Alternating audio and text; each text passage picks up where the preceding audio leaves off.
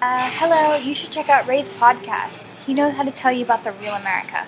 Our whole universe was in a hot, dense state that nearly 14 billion years ago expansion started. Wait, the earth began to cool, the autotrophs began to drool, Neanderthals developed tools, we built a wall. We built the pyramids. Math, science, history, unraveling the mystery that all started with a big bang. Hello，大家好，欢迎收听本期的老马看美国，我是老马啊。今现在是北京的凌晨四点啊。我最近的这个失眠也是比较严重啊，精精神压力什么有点大，躺床上睡不着。你想睡不着，躺半天看着天亮，那还不如起来录期节目呢，跟大家聊聊最近的感受。嗯，今天我这期节目可能挺招人恨的啊，名字叫做“嗯，其实拯救世界的是富二代那群人”。这题目有点有点碎了，呃，为什么这么讲呢？其实你看啊，我回来这段时间接触各种各样的人，其实我很多时候我因为我朋友很少，很多时候我觉得好像大家跟我价值观念都很相似。其实是因为我的这些朋友，我接触到的这些人都是我的电台的听众，然后像你们呢，可能。听我的节目还愿意加我微信，还愿意跟我聊天的人，本来就是对我的价值观有一定的认可，所以才我们才能做朋友，对吧？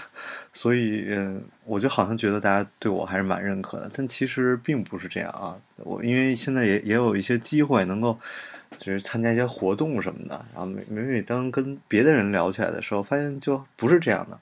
大部分的人还是，比如说男生啊，还是非常的。在努力创业啊，努力工作，然后为了那个所谓的成功而不断的努力的啊，我没有说不好，对吧？这个世界本来就是多元化的，但是其实也是很奇怪。你可以看到，啊，我还是那句话，就是在北京参加各种活动，分性别、分年龄嘛，特别明显。那这种可能全是男生的活动，大家讨论起来就是那种亢奋的状态，让我特别不能理解。那个那个主持人一般一问也是啊，你们。这个做自媒体什么的，你们那个对成功的意义是怎么看呀？你们准备做一辈子这个吗？然后我每次都说，我说这这有什么意义呢？你这个这个没有什么意义啊！人生这么短暂，人生没有本来就没有什么意义。你能追求到什么样呢？你改变世界吗？你现在很赚钱，你过一段时间呢？你到四十岁的时候呢？你这人生那么长，什么都不一定啊！特别是后来我有我们有机会接触一些癌症，那更是了。之前活得意气风发，然后你看他突然一得病，整个人的人生全都毁了，全都变了。这这这才是真实的人生啊！所以你就在你那个 仅仅有的时间开心一点，然后做一些值得的事情，这这才最重要嘛。你现阶段你觉得什么最重要？坚持下去。所以有有我就抛出这个观点，就我觉得可能改变世界的反而是那些富二代啊。为什么这么讲这么讲呢？啊，我我给大家先分享一个小故事。这哥们儿呢叫 Andrew，然后呢是一白人小孩儿。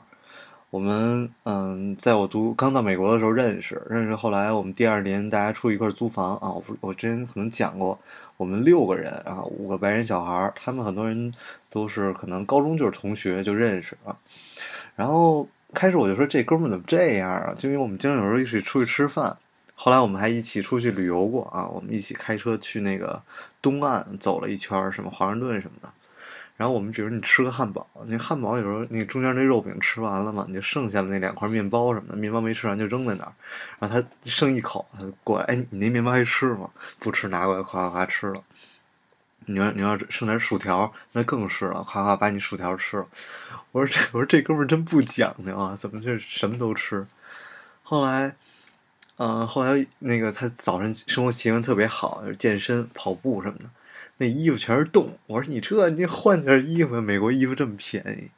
然后但是人特别特别善良啊，比如说我们很多朋友抽大麻嘛，然后他也抽，但是他就抽特别少，就是可能为了那种 social 那种。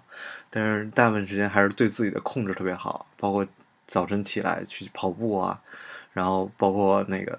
有的时候我们 party 啊什么的，周五 party 嘛，就弄得特别乱，到处都是酒瓶啊，脏了吧唧的。整个那个一楼，然后那个两个两个客厅就弄得特别乱。然后他他爸妈有时候过来看他，就哎呦，一家人什么埋怨都没有，就把我们家清理特别干净。然后我研究生第二年的时候，还有一次我那车被拖走，那其实是我第一次被拖车，后来总被拖车，哎，一拖车就两三百美金就没了啊，其实挺惨的。但是第一次拖车不知道怎么办，然后呢我就给打电话，他一听，哎呦，就一个小时开从他们家开过来，开了一个多小时开过来接我。这一个多小时不是北京一个多小时，那还是高速啊，那 好几十公里啊，那个就就就出来了。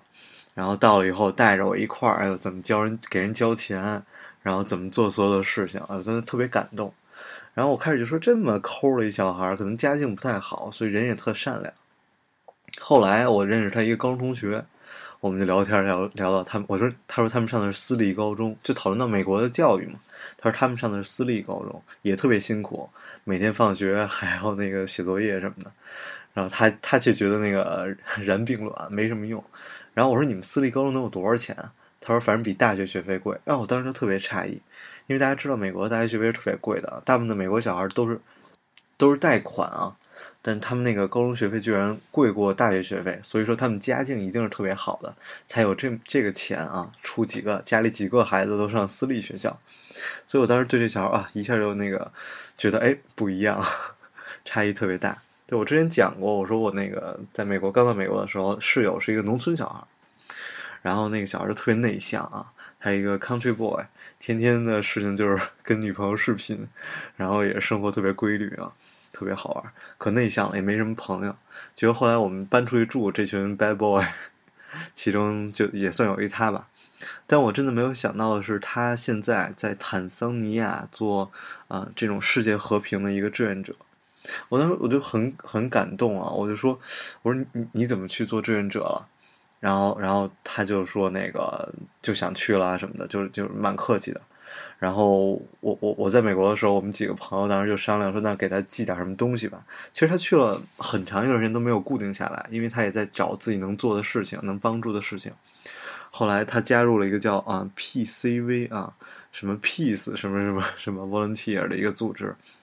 嗯，就是一个完全是一个和平的组织，然后经过了十一周吧，一个培训，然后他在现在在那边的一个学校里给人家教物理，然后嗯，其实还挺挺好的，他们还在那帮人家支帐篷啊，帮人家盖学校什么的。然后他说那个我这儿的物理水平那个跟美国都有差距啊，就不要提跟中国比了，特别好玩。然后，然后他也是就是嗯。做了很多的事情吧，在在坦桑尼亚，然后也不知道会做多久，然后我当时就啊蛮感慨的啊，因为我们我们给他寄了一个那个包裹嘛，他也特别感动，他说啊很怀念就是美国的很多东西，那个在那边吃的也特别不好，我当时看他们吃的那饭，我觉得我我都真的是吃不下去的，因为我这是特挑食特事儿，然后看他们那个那种老牛啊什么的那种荒凉的那种地方，我也是蛮感动的。所以有的时候我就觉得，好像这些嗯，这些富二代他们其实更可以做这些事情。也是我之前看另外一个报道，就是说啊，为什么美国的很多富二代就不会像中国？中国很多人会把自己所有钱都给孩子啊，让孩子不要再吃苦。那美国好像很多富二代他们会。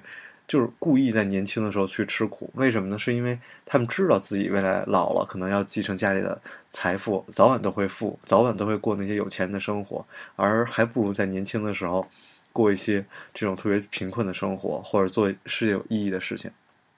大家不要说我矫情啊！我回国以后接触了很多的朋友啊什么的，然后我大部分的朋友，比如说我读大学。啊，我读大学，大学同学啊，我很担心我大学同学会听我的节目。我大学同学大部分同学是农村的孩子，然后他们毕业了以后呢，其实连可能连考研，有的人都没有这个权利去考研，因为可能家里还有别的孩子需要他来供供养这个学费。然后呢，他们就大大部分人都毕业直接去工作了。然后我跟他们聊天的时候呢，他们其实到现在也依然是勤勤恳恳的一直在努力工作。然后为了改变自己的家庭啊，为了家庭家人过得更好，这其实很好，对吧？但是很幸运啊，我有这个机会啊，去国外读书。然后后来我到了国外，接触的大部分同学呢，就基本都是富二代、官二代，对吧？你想家里拿个啊几百万出来读书什么的啊，虽然现在工薪阶层也都可以了，但是毕竟去美国的确实这个啊、富二代、官二代多一些，所以你们知道的是有女生去那儿找男朋友的，很搞笑。OK，然后。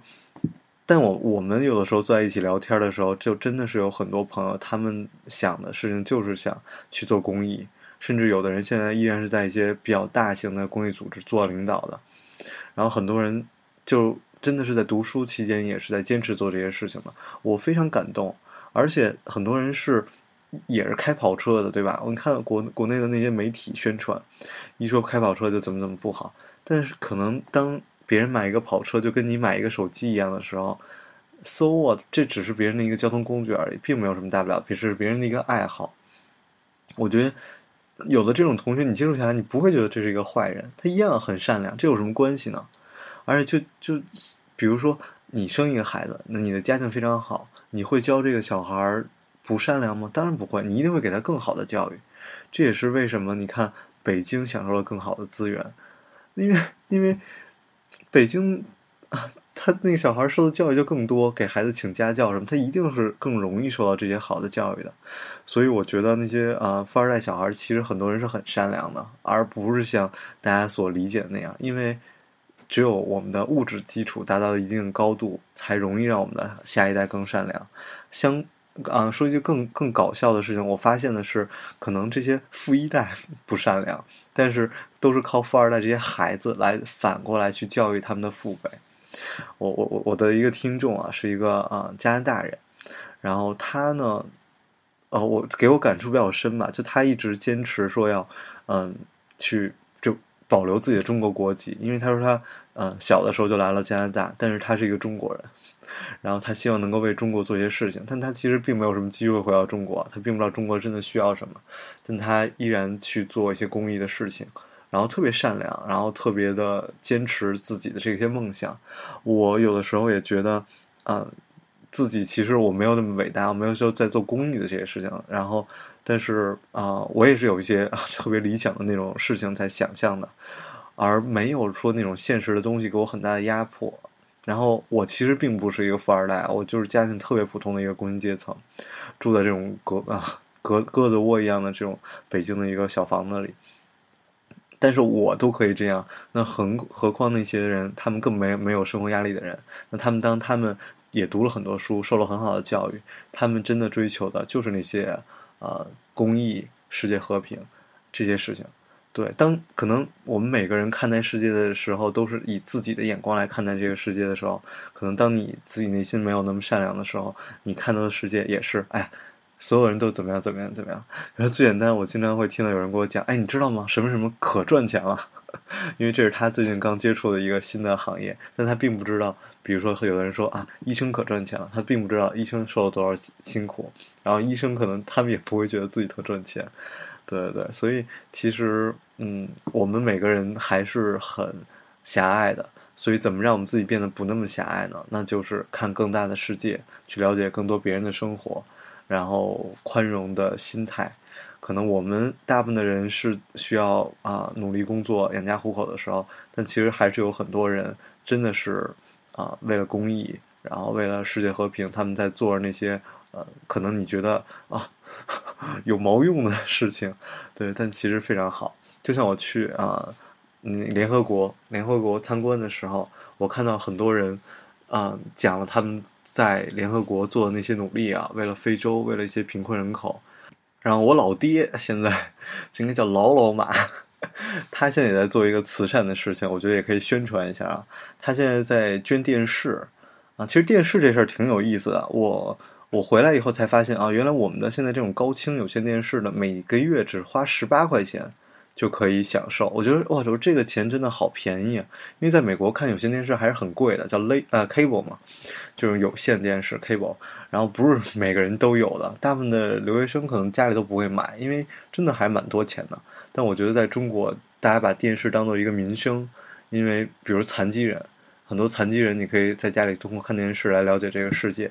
虽然我觉得电视给你的那个世界，OK，我们不讲这个，但是总比你在家连个电视都没有强。所以他呢，就我我爸呢，就就就弄了很多那种可能二手的电视，因为现在这种电视你家里废了，就是也卖不了什么钱，因为收破烂都不要，对吧？然后他就弄了弄了很多，然后把这些也没有送到很远，就是张家口的那个村子里，然后自己花钱弄一卡车。然后去联系当地的人，然后给他们发。他们最早的时候是开始的是去爬山，hiking 嘛。然后爬爬山以后发现，哎，住的很多当地人家特别穷，然后他们就开始送衣服。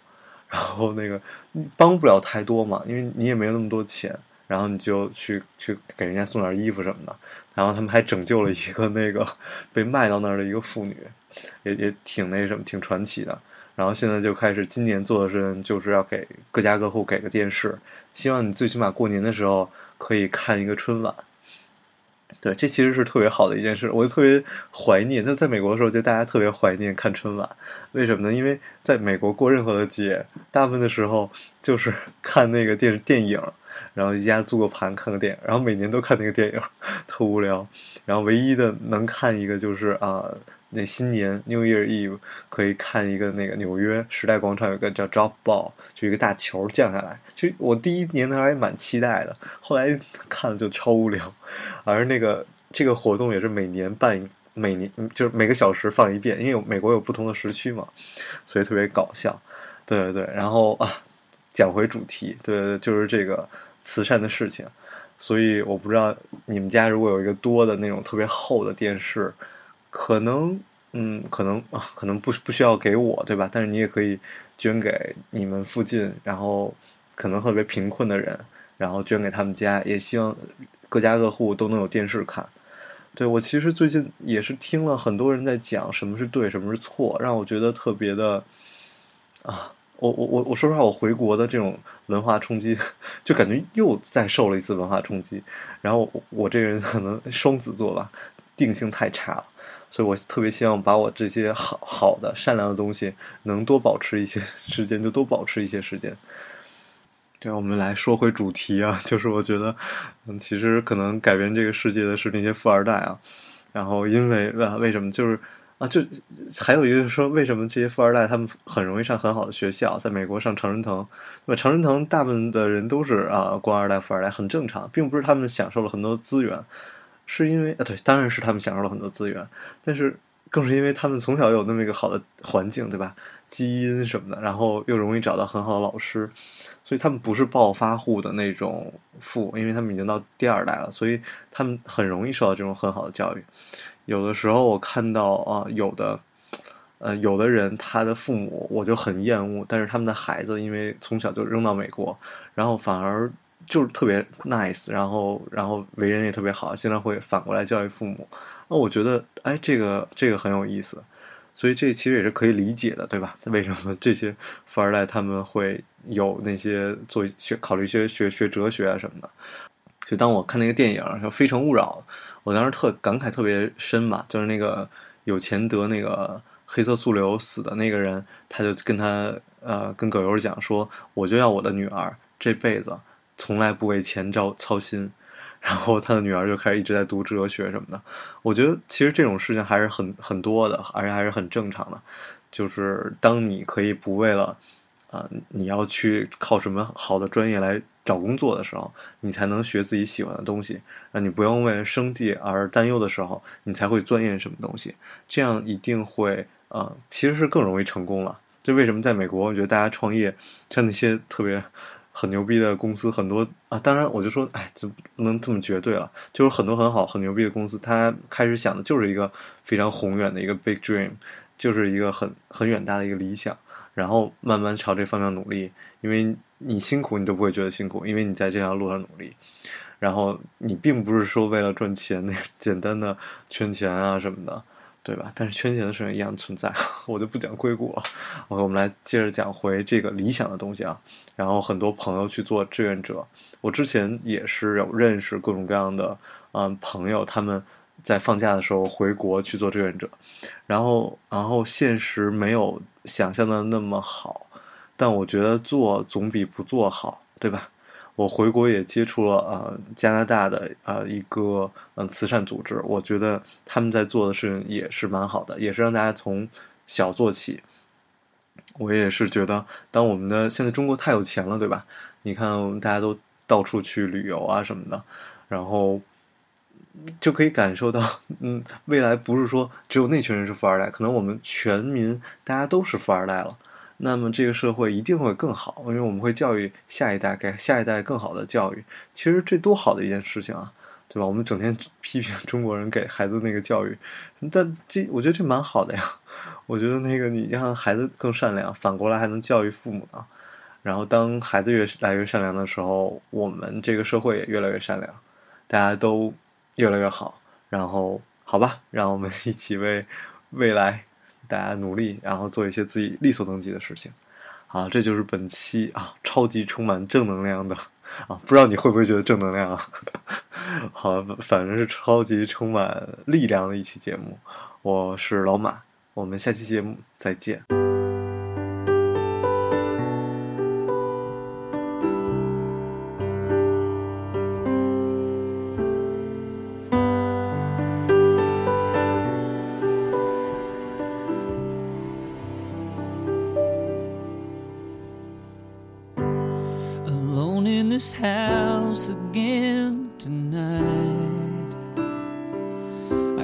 The TV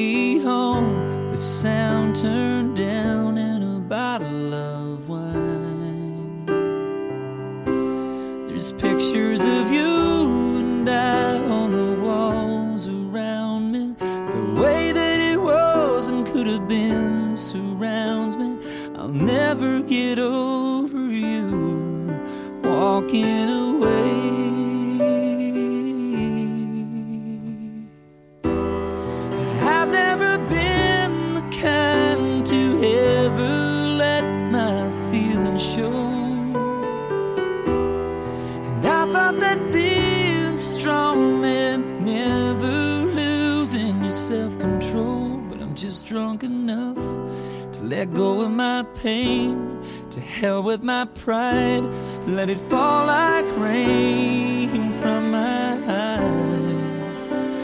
Tonight I wanna cry.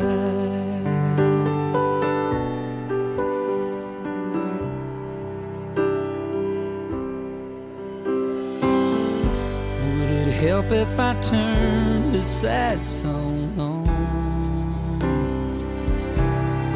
All by myself would sure hit me hard now that you're gone. Or maybe unfold some old yellow lost love letters. It's gonna hurt bad before it gets better. But I'll never get over you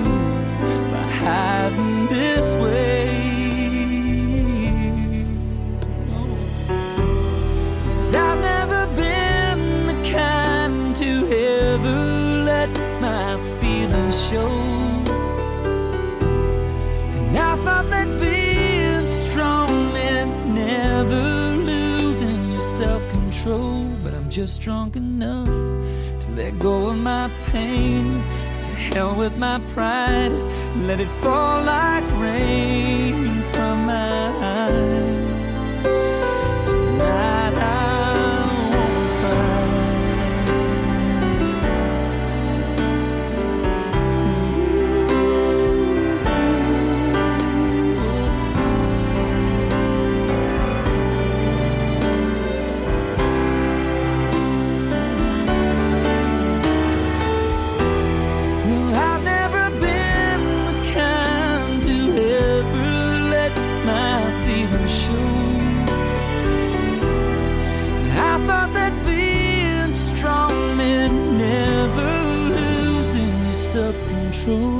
Just drunk enough to let go of my pain.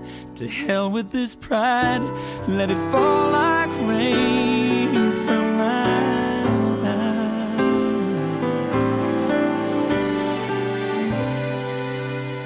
Tonight I wanna cry.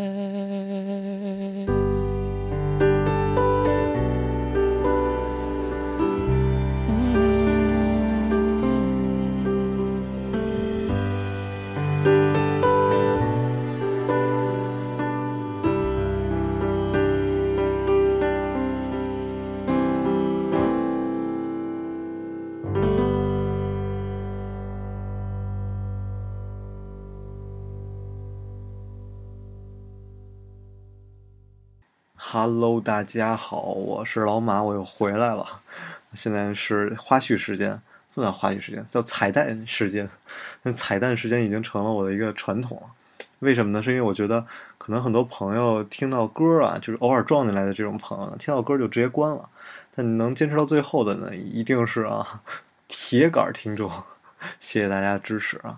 所以我愿意说点这个。啊，更更想讲的，对，虽然前面也想讲的，后边更想讲一些可能没有那么嗯正面，没有那么那么积极的啊 positive 的那种那种东西啊。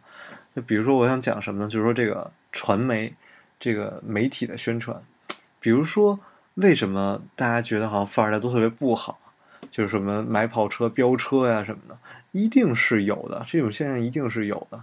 但但媒体更愿让这些让媒让老百姓看到这些东西，然后。然后这样呢，就让这平民就很愤慨啊，对吧？有点击率啊。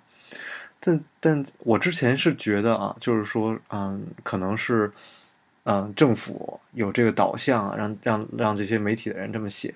后来，当我真的有机会接触到一些媒体的朋友啊，然后因为对，因为我我我现在还在那个开始做脱口秀啊什么的，开始出去一些场合什么，有机会接触到一些媒体记者朋友，我发现不是。并不需要政府来做一些事情，因为政府的洗脑工作已经基本都完成了，而而这些人他们就已经在做这些事情了，他们就在这么，他们就真的这么想，所以他们在这么写，他们就愿意让人们来点击来写看这些事情，他们不愿意去报道那些可能在做义工的人，他们家都都都没有，就是嗯，特是一个富二代，家里有好多跑车什么的，他他并不是这么来报道的。所以，嗯，所以，所以我觉得，其实，其实我们有的时候不要看太多的这种，嗯，媒体的东西，是就更很多事真的是你要看的更多，你才能有自己的一个判断啊。比如说，我我我今天开车回来了，路上听收音机啊，其实我特别喜欢听收音机啊。之前坐地铁 收不到台，然后那个 今天很巧开车嘛，就听收音机，然后讲一个老大爷七十岁想结婚。然后那个那个主持人就说：“你这样老不正经，要我我也在背后指指责你。然后，然后你你都结三次婚了，你就肯定被人村里人骂。所以说你我就不我都没没法说你。然后什么什么。然后我当时觉得我的天呐，这个主持人你凭什么来评判别人的人生啊？我就说我说奇葩这个词，我我就说那个肯定是很多地方都有奇葩。但我说凤姐在美国不算什么，就是因为。太多人都是奇葩了，每个人都有自己的生活，那每个人都是独一无二的时候，那你有什么可说别人的呢？而且别人七十岁追求幸福有什么错呢？就啊 所以我就说，很多时候啊，真的，嗯，其实这个社会没有一个正确答案的，每个人过自己的东西，然后对别人宽容一点。所以有的时候看到这种报道啊，有时候就跟老人聊天啊，会经常会拿报纸、拿电视来举例，也是觉得挺。挺感慨的啊，挺感慨一些事情的，好吧，所以我是希望我们大家都去国外旅游啊什么的，多长长见识，然后多有自对各种事情都有自己的一个见解，不要困在这里面。我我前段时间去看那个，在一个小的话剧的场所看那个《阴道的独白》，《阴道的独白》是九十年代的时候的啊，九九年吧，当时被拍出的一个电视电影，但是刚有的时候，国外刚有的时候，中国就转拍了一个。那个时候也是啊，各种的争论啊，可能可能年纪像我这么这么大的人还有印象。当时报纸上就登那几个中学生嘛，啊大学生，他们就拍就拍一张照片，上面写自己自己的阴道想说的话。然后这个电影其实是很有意思的一个电影啊。然后但当时是而且很搞笑，我在芝加哥看过。然后结果在那天我们在那个小的咖啡厅看这电影的时候，全场的是很尴尬的。全程很尴尬，有的人很不满，直接提前退场了。然后我后边女生也是浑身一直感觉不舒服，所以我也觉得挺，就觉得很奇怪。就这些东西不是政府控制，就可能你看到了你都不能接受。那么说，我们这个时代的思想是更开放了呢，还是更束缚了呢？比如说我我去参加一些公众的场所，大家在讲到开放的时候，还在拿同性恋来举例。我说啊，我说啊。我说这个还在拿举例吗？我说这不是很正常的事情吗？所以，所以我也是希望，嗯，好吧，我没有什么可希望，我只是觉得这种宣传，我之前是以为是啊政府控制大家东西，政府一定是控制，但是我们自己已经很多时候是我们自己已经在心里筑起了那个墙。嗯，老马受到了一些冲击啊，对，就包括感情啊什么的，都是有一些啊。震动啊，这种在我内心内心中啊，而且其实最最搞笑的是，我一直觉得我们家是一个这么开明的家庭啊。你看我出国 没有没有打过几次视频电话，没有怎么这么视频过，但都这么放养我的一个家庭，结果居然也会逼婚啊！每次不管去哪儿，像老啊家里的老人啊，他都会说什么：“您这个该什么时候带个小姑娘跟我们回来见一见了啊！”让我觉得好诧异啊！我说：“哎，你们原来还是关心我的。”我觉得很诧异，我觉得挺有意思的。好了，可能现在的不顺利会未来顺利一些。好了，这就是本期的老马叨叨叨，我是老马，我们下期节目再见。